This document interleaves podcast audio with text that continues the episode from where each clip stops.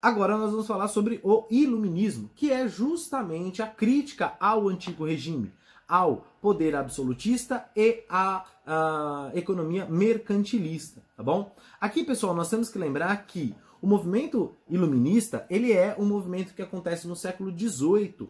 O século XVIII, entre 1701 até 1800, é também conhecido como o século das luzes, obviamente por conta do iluminismo. Mas professor, por que esse raio de iluminismo? Simples, tá certo? É extremamente simples. Por quê? Através daquilo que a gente a, a, percebe, pessoal, através ali da, dos, dos, séculos que vem acontecendo, tá certo? o antigo regime, ele tratava algumas questões, tá certo? Ou ele deixava com que a população ficasse, então, no escuro, tá certo? Na, é, é, na falta ali de, de conhecimento. E essa falta de conhecimento traz alguma certa... É, é é, uma, certa, uma certa dúvida, tá certo? uma certa incredulidade e etc, etc.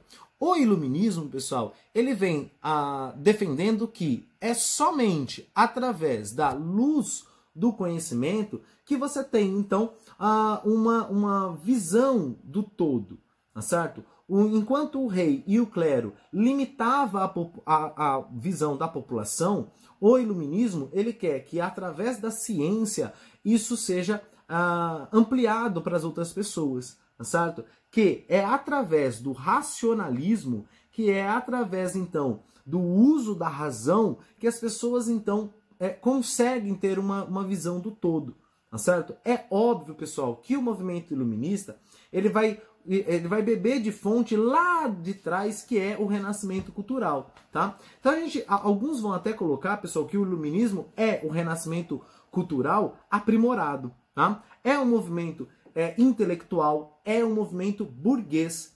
A burguesia, ela começa a perceber, ela começa a ter noção da força que ela tem. Se ela começa a ter noção da força que ela tem, óbvio, ela deseja participação política. Porém, como nós vimos, tá certo? Quando a gente falou sobre o antigo regime, nós percebemos que o primeiro e o segundo estado detêm esse privilégio e detêm essa prerrogativa da participação política, enquanto a burguesia é excluída desse processo todo. Tá? Então, logo, eles criam um movimento do qual, ou dos quais, e do qual, um movimento do qual, um movimento do qual esses caras vão chegar até o poder tá certo? Através, obviamente, ou criticando atuações, criticando pensamentos, como é o pensamento da igreja.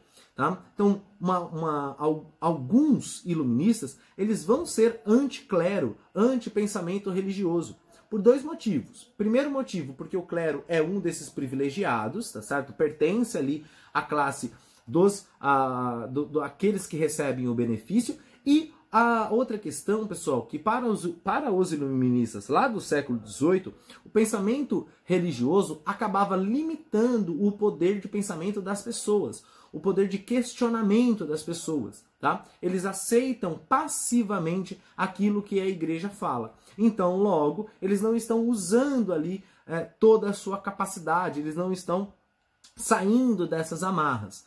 Falando em amarras, é uma outra característica do iluminismo a questão aqui do liberalismo, tá certo? A busca pela liberdade. Essa liberdade a gente pode entender então como liberdade de expressão, liberdade política, liberdade econômica. Tá? E aí há dois, há dois pensamentos aqui diferentes: a liberdade política e a liberdade ah, econômica. Tanto é que, quando a gente fala sobre o pai do iluminismo ou o pai do liberalismo, nós vamos falar sobre o John Locke. Porém, quando a gente coloca o pai do liberalismo econômico, nós estamos falando do Adam Smith. Óbvio que a gente vai falar um pouquinho mais sobre eles, tá certo? Apresentar esses teóricos iluministas, tá certo? Um, um pouquinho mais à frente, tá bom? Entretanto, todavia, que sabe, pessoal, é de fundamental importância essa questão tá certo? Que as pessoas sejam livres, livres para comercializar, livre para, para, para participar da política, livre para manifestar os seus pensamentos, tá? Óbvio que esse pensamento também tem um certo limite, né? Você não pode falar tudo o que você quiser. Mas vamos por partes, como já dizia Chico Picadinho, certo? Uma outra característica do movimento iluminista, pessoal, é a busca pela igualdade. Porém, aqui não é uma igualdade econômica, mas sim uma, uma, uma igualdade é, jurídica, tá certo? É, ele não quer que ricos e pobres sejam iguais economicamente falando, tá certo? Ele quer que ricos e pobres sejam julgados pelas mesmas leis. Então, de maneira jurídica, a igualdade jurídica. Todos, deve, todos devem ser julgados por um único código penal. No antigo regime, pessoal, como o rei poderia ou tinha a prerrogativa também do poder judiciário, ele julgava de maneira diferente as pessoas. Se você então pertence à nobreza, você tem um tipo de julgamento. Se você é da burguesia ou, do, do, ou da, da classe dos camponeses, você tem outro tipo de julgamento. Então, é o mesmo crime, por exemplo, ah, roubou uma galinha. Ah, não, o rico não roubou a galinha, ele pegou emprestado. Já o pobre roubou sim a galinha. Tá certo? É o mesmo ato, porém com questões diferentes. Aí você vai me falar: "Ah, professor, mas hoje em dia nós temos também leis desiguais". Então, aqui o rico e o pobre são julgados de maneira diferentes. Hum, quase. Existe um único código penal, tá certo? Existe uma, uma única só Constituição. Então você, você tem um único código civil, tá certo? Você tem um único código de regras.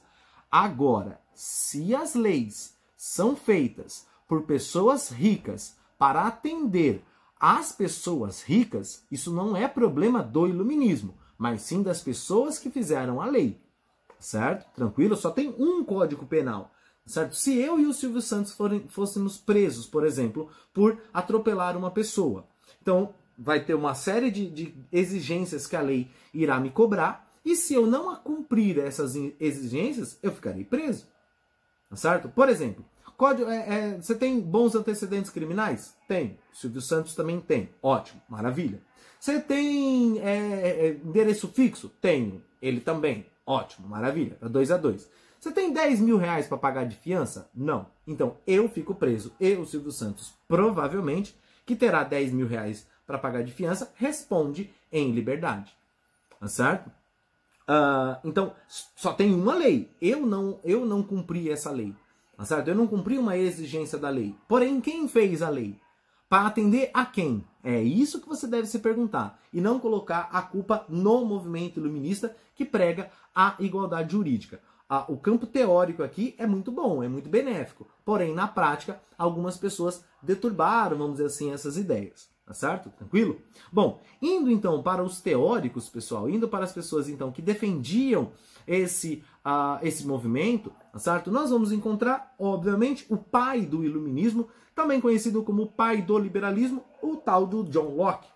O John Locke, pessoal, ele vai defender então os direitos inalienáveis, Todo ser humano tem três direitos, ao menos na vida, que o Estado deve assegurar a ele, que é o caso da vida, da propriedade privada e da liberdade.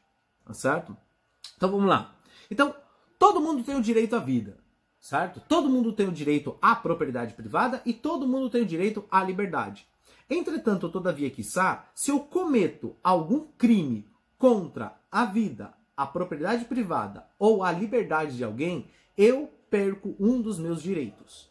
Tá certo? Exemplo: se eu então sequestrei alguém, eu logo coloquei a vida da pessoa em risco e, de certa maneira, tirei a sua liberdade. Então, logo, se eu for capturado, eu serei julgado e eu perderei a minha liberdade.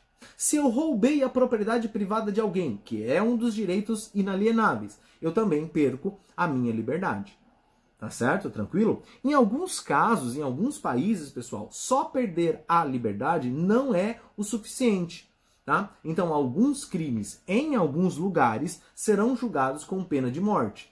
Tá? Então, o seu crime é tão horroroso que só perder a liberdade não é, é não compensa, vamos dizer assim. Você também tem que perder a sua vida. Tá? Ou eu posso perder a minha propriedade privada se acaso eu não pagar outras pessoas, tá certo? Então isso vai uh, ser julgado, obviamente, pelo poder judiciário com uh, as questões cabíveis e legais ali, tá certo? O John Locke também, pessoal, ele defendia o mínimo Estado. Ele não defendia o final do Estado, tá? Aí é uma, um pensamento mais é, anarquista ou anarcocapitalista, tá certo? Mas ele defende um Estado bem pequenininho, bem mínimo, tá certo? Para que ele não interfira na vida das pessoas, como era o antigo regime, tá certo? O antigo regime interferia demais na, na vida das pessoas. E o John Locke, ele, ele visa esse mínimo Estado para que o Estado uh, tenha menos controle sobre as pessoas mas a existência do Estado deve existir, tá certo? Tranquilo? Um outro cara extremamente radical, principalmente quando se fala em pensamento uh, uh, religioso, tá certo? Ou em crítica ao pensamento religioso, é o Voltaire. Ele fica muito conhecido, pessoal, que é uma frase atribuída a ele, que é: Posso não concordar com nenhuma palavra que vós as dizer. Porém, morrerei defendendo o direito de vós às dizê-las.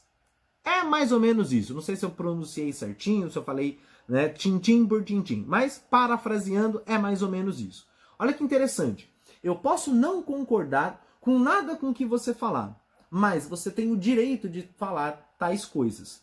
Eu posso não concordar, por exemplo, que o Corinthians uh, seja bicampeão mundial, mas eu tenho, eu tenho o dever de defender o direito de você dizer tal coisa. Tá certo? Eu não concordo com isso, mas eu tenho que defender o direito de você ter a sua liberdade de expressão. Porém, pessoal, parênteses aqui na aula.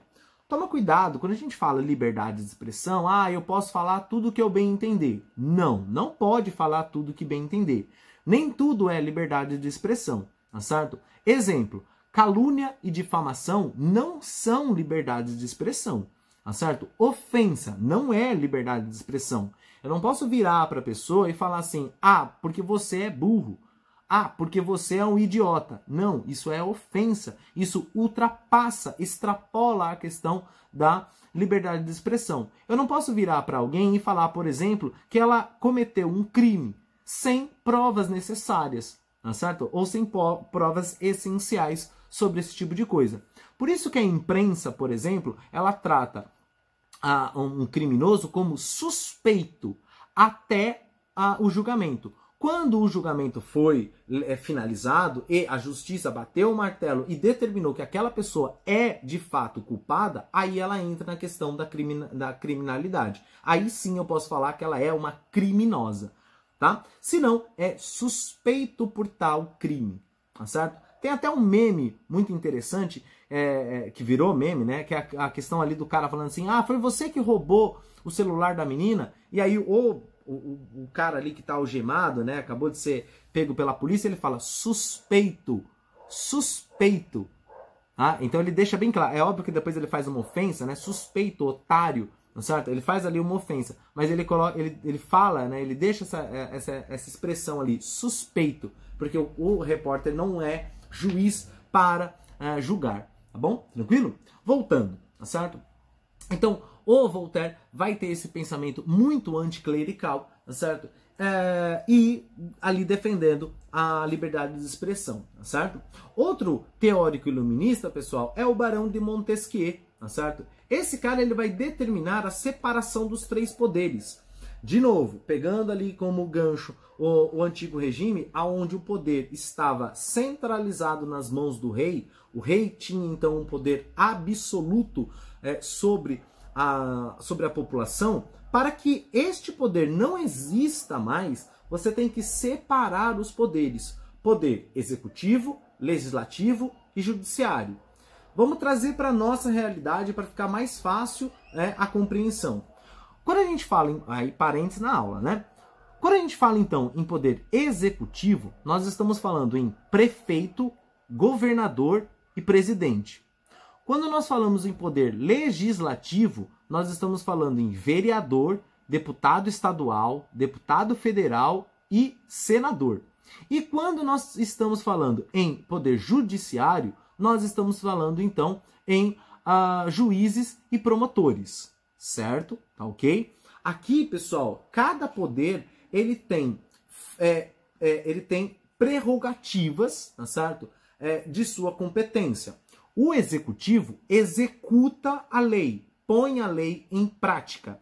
é que lei? Lei criada pelo legislativo, tá certo? Então o legislativo, o legislativo cria a lei e o executivo executa a lei, põe ela em prática, certo? E o judiciário vai fiscalizar as leis criadas pelo legislativo e executadas pelo executivo. Tranquilo? Maravilha? Essas são as funções típicas do, uh, do, dos três poderes. Existe também, pessoal, a questão atípica dos três poderes, que é justamente o que uh, o meio juridiquês vai falar de, de pesos e contrapesos, tá certo? Às vezes, o executivo vai fazer a, as funções do legislativo, às vezes o legislativo vai, vai fazer funções do executivo, às vezes o judiciário vai fazer função do legislativo, do executivo e assim sucessivamente. Eles têm um limite, tá certo? Para fazer determinadas coisas, tá certo? Parentes dentro do parentes, tá? E datando a aula, assim, vamos dizer assim.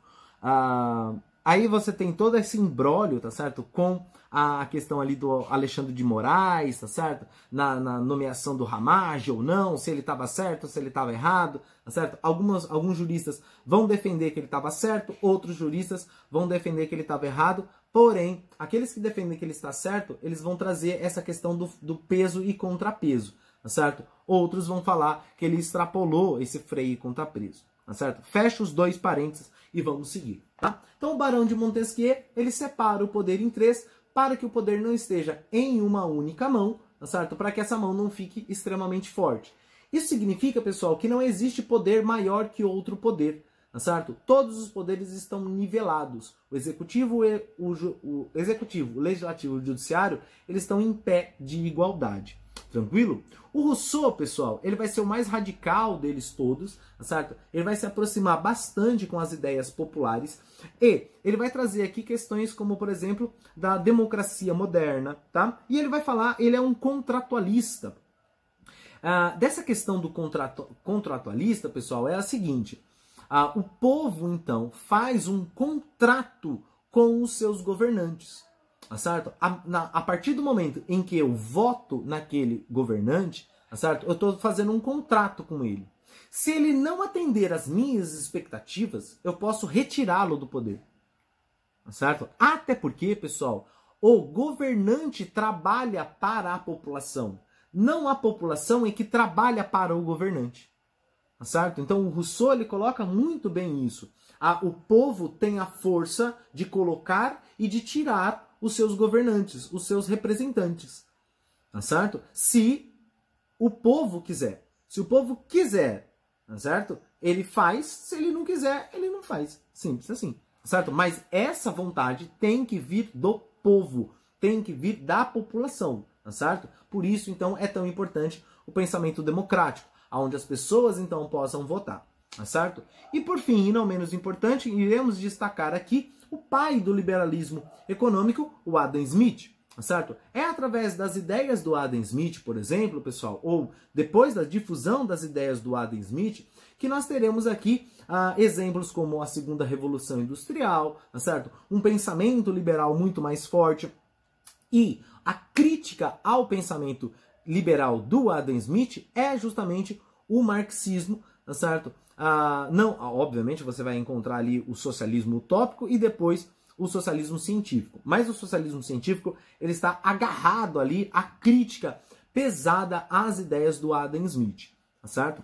Quais ideias? Ideias estas, pessoal, que a economia ela tem que ser livre. A economia ela é, ela, ela vai se adaptar às novas realidades, tá certo? A economia ela vai se moldar através da mão invisível, tá certo? Então ela vai se encaixando, ela vai, ela vai é, é, achando mecanismos até de fato ela conseguir se encaixar, tá certo? Perfeitamente. Qualquer coisa que der errado, vamos dizer assim, ela vai se moldar novamente e ela vai conseguir é, se fechar de novo. Então não necessita da interferência do Estado nisso. A economia, ela ela por si só consegue e tem capacidade para superar as adversidades colocadas em seu caminho.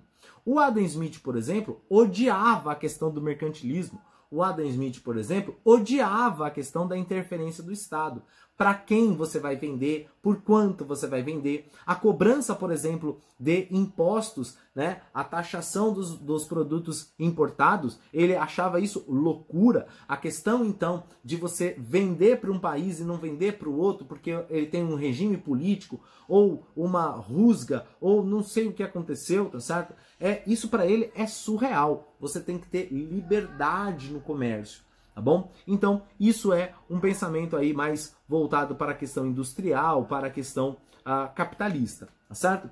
E por fim, tá certo? Nessa nossa explanação aqui, nós iremos trazer os déspotas esclarecidos, os monarcas que agiam, tá certo? Através das ideias iluministas citadas anteriormente, porém faziam isso para permanecer no poder, para continuar no, no poder, certo? Ou para ter ainda mais poderes, certo? No caso, então, pessoal, são monarcas iluministas, tá? Quando a gente fala déspota esclarecido, são monarcas iluministas. São monarcas que leram ali as, as, as teorias iluministas, compreenderam, adotaram algumas, tá certo? Mas deram as leves modificadas. Por exemplo, vejamos aqui, ó, como que eu posso ser um déspota esclarecido, por exemplo? Eu vou separar os três poderes. Então, eu sou rei, certo? Então eu faço parte do poder executivo. Tranquilo? Maravilha? Suave. No poder executivo, eu vou colocar todos os meus parentes e eh, todos os meus parentes eh, ali no poder legislativo. E no poder judiciário, eu vou colocar todos os meus amigos todas as pessoas estão vinculadas comigo. Tudo aquilo que eu pedi, eles irão fazer. Logo, os poderes não têm autonomia. O poder executivo não tem, é, desculpa, o poder legislativo não tem autonomia, o poder judiciário também não tem economia, porque todos eles estão vinculados à minha pessoa. Qualquer um de, desses membros aqui, tá certo? Que sair um pouquinho da linha, eu vou lá e retiro do poder. Tá certo? Eu vou lá e falo: não, você é, você é oposição? Tchau. Coloco o outro no lugar. Tá certo? Ou eu falo que você pode ter liberdade de expressão. Você pode falar aquilo que você bem entender sobre o meu governo. Aí você vai lá, faz uma série de críticas, põe essas críticas nos jornais, é, é, é, coloca ali algumas questões e, assim, amanhã ou depois você aparece morto. Então existe liberdade de expressão? Não, não existe liberdade de expressão. Tá certo? Ou eu vou silenciar todos os meus é, é, opositores de maneira violenta, tá certo? Ou dando esses jeitinhos, tá certo? Isso poderia acontecer. Existem, é, óbvio, pessoal, é, inúmeros casos aí de déspotas esclarecidos, mas todos eles com a mesma característica, certo? São monarcas que, para se perpetuarem no poder, utilizam então essa fachada iluminista, tá certo? Para alcançar ainda mais o poder, para ampliar os seus poderes.